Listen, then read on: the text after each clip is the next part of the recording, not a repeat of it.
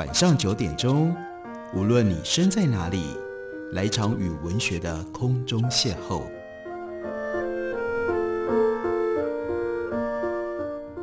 杨照谈书，邀您一同遨游文学世界，认识古今中外的经典之作。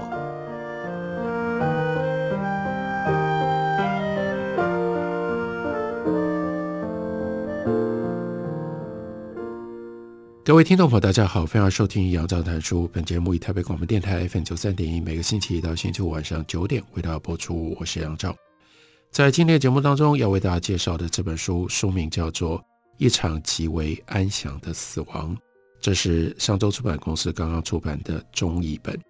这本书的作者是 Simon de Beauvoir，他是非常有名，应该很多人知道的法国作家、存在主义的哲学家，也是政治运动者。他的另外一个重要的身份是女权主义者，他的代表作是《第二性》，被誉为是女性主义的圣经。他从十五岁就立志成为作家，一生呢写下了非常多的作品，有小说、有剧本、有游记、有论述、有传记、有书信等等。他的长篇小说叫做《名士风流》，在一九五四年得到了法国最重要的巩固文学奖。斯莫德·博瓦，他的思想跟创作都跟他自身的生活经历深深的缠绕。有一个面向，那是他和让·普·萨托、沙特终身保持的这种开放性的伴侣关系，对他的思考影响非常的深远。但还有另外一部分，是他跟他的母亲之间南辕北辙、既爱又恨、既捆绑又冲突的关系。这也就形塑了他终身对于女人到底是什么这个问题的探求和思索，而这本书最主要就是处理 Simone de Beauvoir 她的母亲生命，而这本书最主要就是处理 Simone de Beauvoir 她的母亲生命终结的这一段对她所产生的冲击。我们可以借由林雅萍为中文翻译本所写的导读来大概了解这是一本什么样的书。一九六四年，Simone de Beauvoir 她在母亲去世了之后，写下一场极为安详的死亡这部非常个人而且亲密的记事。回头看母亲临终前六个礼拜的时间，呈现了他跟他妹妹两个女儿陪伴母亲走向死亡的过程。这本书是 Simon de Beauvoir 最好的作品之一，但是呢，到现在并没有得到相应的注意跟讨论。这场真诚深情的悼念。让我们得以重新理解 Simone de Beauvoir 对于外、病痛和受苦，对于决定的艰难、失去和哀伤，以及对于死亡的反思。无论在第二性，或者是早期的他的回忆录和自传当中，Simone de Beauvoir 总是带着哲学家冷然疏离的观察眼光，犀利的剖白女人的处境、母亲的形象，还有母女关系的紧张。所以林雅萍说。我有时候会想，如果 Simone de Beauvoir 深知女人和母亲都是被制造出来的，那她是否也能够对这些因为压抑而扭曲的自我多一点宽容？还好呢，我们会在这本一场极为安详的死亡里，感受到 Simone de Beauvoir 她的那种痛心。这是女儿直到陪伴母亲临终，随着逐渐衰老跟消逝的颓败肉体所活出来的一种醒觉。许多女性作家都书写过母女之间的难解情结，在自我贬义的社会处境底下，母亲对女儿的爱往往既矛盾又无能。而在 Simon de Beauvoir 的回忆当中，情感和欲望炽烈的母亲，终于对女儿们的掌控，来代偿她在婚姻里被压制的自我。Simone de Beauvoir 她终身追求自由独立，批判中产阶级的婚姻体制，以及母职的捆绑，那他是如何看待自己的母亲呢？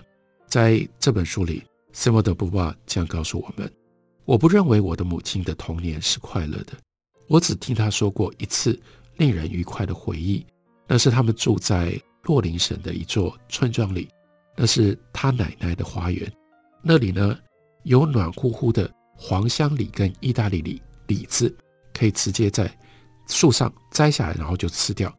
甚至爬到树上去吃李子。另外，关于他在洛林的凡尔登城，他所度过的童年岁月，他什么都没说过。一张照片里，十八岁的他装扮成为像法国菊的样子。然后，Simon 对妈妈说：“你的道具服很漂亮。”妈妈说：“对呀，但我的绿色长袜掉了颜色，颜料渗进到我的皮肤，我花了三天才摆脱。”他的声音是赌气的口吻，在他的回忆里只有苦闷的过往。他不止一次向女儿抱怨他自己的妈妈多么样的冷酷无情，那也就是女儿的外婆。外婆五十岁的时候是一个冷淡的人，甚至有一点傲慢，很少笑，经常搬弄是非。外婆对妈妈展露的是一种非常符合常规的情感。外婆狂热地替她的丈夫，也就是外公，付出了一切。孩子们，妈妈啦、舅舅啦、阿姨啦，在外婆的生命里只是次要的角色。而关于外公，妈妈却是愤恨不平地对女儿说。他就只爱你的莉莉阿姨。莉莉阿姨一头金发，面颊红润，比妈妈小五岁。妈妈对她妹妹的嫉妒非常非常的强烈，无法抹消。从小，妈妈总是称赞做姐姐的 Simon 比她的妹妹聪明、品性端正。直到我即将进入青春期之前都是如此。妈妈把 Simon 视为从前的他，她羞辱、贬低妹妹。那个年纪比较小的一头金发，而且面颊红润的妹妹，那妹妹呢，从来没有发现妈妈其实是用这种方法来进行对自己的妹妹在情绪上、在心理上的报复。妈妈会骄傲的对女儿说起她自己去上的飞鸟教会学校，还有修女校长，校长对她多么样的赏识，这抚慰了她的自尊心。妈妈曾经拿一张。班级合照给女儿看，里有六个少女坐在公园里，两侧呢是两个修女。六个人当中有四个人是身穿黑衣的寄宿生，另外两个人呢是白衣装扮的日校生。妈妈是日校生当中的一个。所有的人呢都穿着高领的衬衫，还有长裙，挽着朴素的发髻，眼神空洞。妈妈的人生被最严格的准则紧紧的拘束。是从这样的教会学校里面教出来的，一部分是教会教的礼节规矩，另外有一部分是修道院的道德规范。二十岁那年，妈妈的情感又遭受了一次挫败，她迷恋的表哥，钟情的却是另外一个表妹，也就是 Simone de Beauvoir 的表姨。终其一生，这场挫折都在妈妈的内心深处留下了一丝敏感的怒火，还有长期的积恨。和爸爸在一起，妈妈很开心。妈妈爱爸爸，崇拜她的这个丈夫。在十年的相伴当中，爸爸无疑的在肉体上满足了妈妈。爸爸醉心于温柔乡，有过很多的外遇。而正如他自己最喜欢的作家 Marcel Provost，他认为男人对待年轻的妻子，应该像对待情妇一样的热情。妈妈的脸，衬着她上唇微微覆盖的汗毛。透露了热情的性感，父母两个人情感融洽，一眼就可以看得出来。爸爸呢，会抚摸妈妈的手背，奉承她，对她说一些温柔的、无聊的话。作为女儿的 Simone 还记得，有一个早晨，妈妈赤脚走在走廊的红地毯上，身上穿着她白色亚麻的长睡衣，长长卷发的发络垂在她的脖子上。她说：“我当时大概六岁或七岁，但女儿就被妈妈脸上微笑所散发的光彩给迷住了。对于女儿来说，那微笑还有妈妈刚走出来的那间房间，以某一种神秘的方式联系着。在这场鲜明的记忆重现当中，我几乎认不出来这个大人就是我自己的母亲。然而，从来没有什么能够让我们忘记童年，而妈妈的幸福并非没有阴影。”从父母两个人结婚、蜜月旅行开始，爸爸的自私的个性就显露出来。妈妈希望能够去看看意大利的湖泊，但是呢，他们却停留在法国南部的尼斯，因为在那里有赛车。妈妈常常回想起这次失望的经验，虽然没有怨恨，但是并不是没有遗憾。妈妈很喜欢旅行，她说：“我曾经希望自己能够变成探险家。她青春岁月最美好的时光是那些由外公所策划的旅行。他们会徒步健行，或者骑着单车穿越福日省和卢森堡。妈妈在结婚了之后，不得不放弃许多的梦想，因为爸爸的愿望总是优于妻子的愿望。妈妈不再跟一些女性的友人见面，因为爸爸觉得不想陪她去，因为他们的丈夫很无趣。爸爸只有在沙龙聚会或者是舞台上，他才能够感到惬意。妈妈很乐意陪爸爸出席各种不同的活动，因为她喜欢社交生活。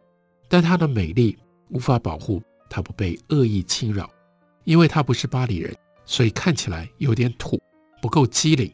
在这个充满巴黎调调的圈子里，他那些不自然的言行举止会被人嘲笑。他还在那里遇到过一些女性，对他来说应该是更不堪的，因为这些女性跟西蒙的爸爸有私密的关系。作为女儿，她痛心地想象那些俄语，那些阴险恶毒的言行。爸爸在他的办公室里。甚至还留着他最后一任情妇的照片。那名女子既优秀又美丽。这个情妇有的时候还会跟她的丈夫来我们家里，还用这种方法在妈妈生命刚刚结束的时候重写、重新认识妈妈究竟在她的人生当中，作为一个女人经历过什么样的折磨、什么样的痛苦，变成了一个什么样的人。我们休息一会儿。回来继续聊。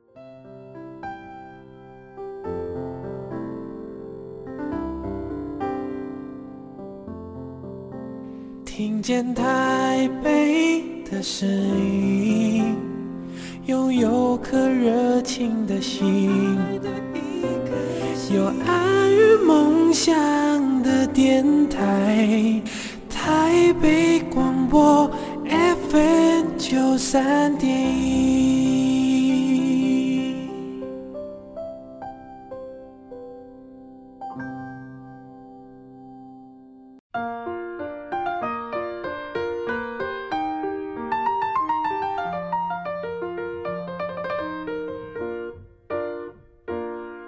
感谢您继续收听《杨照谈书》，本节目由台北广播电台 FM 九三点一，每个星期一到星期五晚上九点为大家播出到九点半。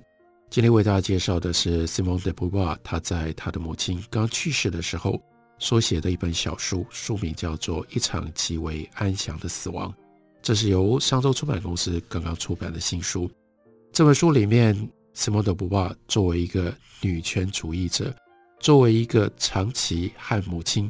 有非常激烈冲突的一个女儿，她认真的、诚实的回想她和她母亲的关系，并且记录在书里。她说：“妈妈一向有点怕我，她认为我聪明绝顶，并断然拒绝给予妹妹相同的器重。我和母亲之间的戒慎恐惧是相互的。打从我还很年轻的时候，妈妈的过分腼腆就浇熄了我的热情。我曾经是一个毫无心防的孩子。”但后来，我见识了成人们如何活着。他们每一个人都封闭在自己内心小小的墙里面，有时候墙上钻出一个洞，但随即又填补回来。妈妈曾经用事关重大的神情，轻声细语地说：“她把她的秘密告诉我了。”或者有的时候，好像在墙外发现了一道裂痕，所以妈妈会说：“有一个阿姨。”会有一个他认识的朋友，爱装神秘，什么都没有对我说，但他似乎等等等等，在内心告白跟说长道短当中，有某一种鬼鬼祟祟，让作为一个女孩，当时年轻年少的西蒙德·波娃很不喜欢，所以他就决心要让自己的壁垒毫无破绽，所以他尤其细心谨慎的，不向妈妈透露他的任何一点线索。一方面是害怕造成他的不安，另外一方面则是因为厌恶他的眼光。很快的，妈妈就不敢再问女儿各种问题。关于我不再相信上帝这件事情，两个人短暂的争论过一次，但光是这件事情已经让两个人耗费了许多的精力。女儿不喜欢看到妈妈流眼泪，但是她又很快的就明了，她是为了自己的失败而哭的，并不是关心。女儿心里面发生了什么事情，而且母亲宁愿采取高压的手段，不顾两个人之间的感情，这种行为激怒了女儿。如果妈妈能够表现对女儿更多一点的信心，更多一点的善意，而不是要求所有的人为女儿的灵魂祷告，希望这个不信神、不信上帝的女儿可以借由这种方式被救回来。他说：“那我们之间也许还可以存留一点和睦。如今我懂了，我了解是什么妨碍母亲这样做，因为妈妈心里有太多的怨恨，有太多的报复要进行，也有太多的伤口要治疗，所以她没有办法站在别人的位置，替别人设身处地去设想。在她妈妈所作所为当中，虽然为别人牺牲自己，但她的情感。”却没有办法让他跨出自身的局限。另外，他甚至连自己的心，他都回避，都不敢认真的去读，又如何能够试图去理解女儿呢？如果要创造一种使我们得以和睦相处的态度，母亲又毫无心理准备，出乎意外的事情会让他恐慌，因为他被教导只在既定的框架当中去思考、去行动、去感受。所以母女两个之间没有话讲，变得沉默，而这个沉默晦涩难解，一直到女儿出书，在书里面描述了自己的生活跟自己的思考之前，妈妈对女儿的生活几乎一无所知，母亲只会试图说服自己，虽然女儿背弃了上帝的信仰，但在道德上面，女儿仍然是很尊重的。然而从书。乃至于从其他人所写的、所说的，就摧毁了母亲的幻想。比方说，他知道了女儿在生活上还涉及很多他无法忍受的、他受不了的行为。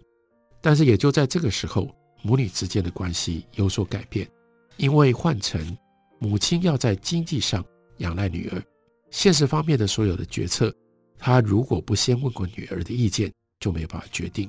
女儿变成了家庭的支柱。变得简直像是一个儿子一样。另外，女儿在外面得到了名气，变成了一个知名的作家。这些情况在某些方面就为西蒙德·波娃不合常规的人生提供了借口，让母亲把她不合常规简化成为最低限度的解释：自由的伴侣关系。总之，和那些不在教堂举行婚礼的婚姻相较，自由的伴侣关系还没有那么样亵渎上帝。不过，女儿写的书的内容常常让妈妈看了觉得非常的震惊。可是，这也有借口可以原谅，因为这些书既带来了名声，又带来了金钱，所以这些书是很成功的。这些成功让妈妈也觉得得意。不过，这份成功也就使得女儿在妈妈的面前有一份权威，使得妈妈觉得更加的不自在。西蒙德·波娃说：“我尽量回避和母亲讨论，但他还是认为。”我对他有很多的 judgment，或许正因为我不和他讨论，所以他更觉得如此。这个小的指的是他的妹妹，并没有像姐姐那么样受到母亲的尊重。他跟妈妈的关系反而就比较自在。妈妈在妹妹身上留下的印记也比较少，他没有遗传到妈妈的那种生硬紧绷的个性。当西蒙德·波娃出了他的回忆录的时候，是妹妹。尽可能的去安抚妈妈，因为在回忆录里，姐姐用非常无情的笔法写了她对妈妈的看法，以及她跟妈妈之间的长期紧张的关系。那姐姐这个作者做了什么事情呢？我只带了一束花给她，简短的表达歉意。母亲很惊讶，也很感动。有一天，母亲对我说：“父母不了解自己的孩子，但你有没有想过？”反过来也是如此，你也不了解父母吧？所以我们聊了亲子之间的误解，但只讨论了一般的普遍情况，意思是不是讲自身特定的情况。可是之后我们再也没讨论过这样的问题。每当我敲母亲房间的房门，听到一声细微的声音，听到她的拖鞋摩擦地板的声音，然后又是另外一声的叹息，我对自己做出承诺。这次我会找出聊天的话题，我会找出彼此和平相处的空间，但是只需要短短的五分钟。女儿就知道又失败了。我们的共同兴趣如此之少，女儿去翻阅妈妈在看的书，就发现妈妈读的书跟她读的书完全没有交集。女儿以妈妈说话，她想要听，再做一些评论，但是因为她就是母亲，从她嘴里说出的那些令人不愉快的话，就比来自于其他人口中完全一样的话，更让女儿感觉到不愉快。当她用一贯拙劣的方式试图表示亲密。对女儿说：“哎呀，我知道你觉得我不聪明了，但无论如何，至少你有一部分像是你很有活力，这是从我这里遗传的，我很开心。”女儿对这样的话，不管长到几岁，都还是跟她在少女年轻的时候感觉到同样的厌烦。光是这句话的最后一点，女儿愿意同意妈妈的见解，可是呢，这一番话的开头却浇熄了女儿的热情。那开头是对女儿来说，就感觉到妈妈永远都在指责说：“啊，你觉得我不聪明？”我们如此互相让对方感到无力。当妈妈凝视着女儿，她会对女儿直接说出：“你呀，我很怕你。”这就是那样的一种感觉。接下来这一段，Simone de Beauvoir 她描述了妈妈在临终之前，他跟妈妈的关系。他特意穿上了妹妹的睡衣，躺上妈妈病床边的小床。这个时候，他也保持着恐惧的心情。入夜之后，房间变得阴惨。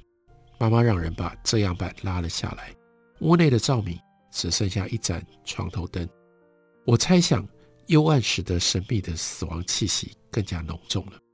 而事实上，这一天晚上以及接下来的三个夜晚，我睡得却比在家里还要安稳，因为不用忍受等电话的焦虑，还有呢，脑海里混乱的幻想。我就在这里，妈妈就在我旁边，我不用担心要接到电话，妈妈情况发生了什么样的变化，所以可以什么都不用想。妈妈看起来也没做噩梦。第一个晚上，她经常醒来讨水喝；第二个晚上，她的尾椎骨很疼，所以呢，护士小姐。让他朝着右边侧躺，但是呢，就换成了他的手臂不舒服，所以他又被安置在一个塑胶环上，疼痛的尾椎骨得以缓解，但是已经发青脆弱的臀部肌肤却会有损伤的危险。星期五、星期六，母亲都睡得不错。从星期四的白天开始，因为吃安眠药，他就开始有了信心。他的问句。问的不再是你认为我可以好起来吗？而是你认为我可以重新回到正常生活吗？然后呢，他会用喜悦的声音对女儿说：“今天我看得到你，昨天我看不到你。”接下来，女儿必须要面对母亲一步一步走向死亡。他写了这么一段非常感人的话，他说：“我眷恋的这一名垂死之人，当我们在幽暗之中交谈时。”我多年以来一向憾恨得到了安慰，我再度重拾了在我青春时期被迫中断的对话。由于我和母亲之间的分歧点和共同之处，我们从未能够重新建立这样的对话。而自从往昔的温柔得以渗透，如今这些简单的动作和话语之后，我以为已然消失了的往日柔情又再度复苏了。我看着母亲，她在这里并未失神。她神志清明，但她完全不知道自己身上发生了什么事，不知道自己肌肤底下起了什么变化。这很正常。在她水分浸湿的脸上，她的眼睛变得斗大，她双眼圆睁，视线固定不动，与巨大的努力将自己从虚无缥缈之境抽离出来，让自己重新浮回闪烁暗光的湖泊表面。一个女儿用这种方式。在母亲人生的最后几天当中，和母亲和解，然后伴随着母亲走向一场极为安详的死亡。这就是 s i m o 的 p u b a 他所写的书，书名是《一场极为安详的死亡》。感谢你的收听，下个礼拜一同时间我们再会。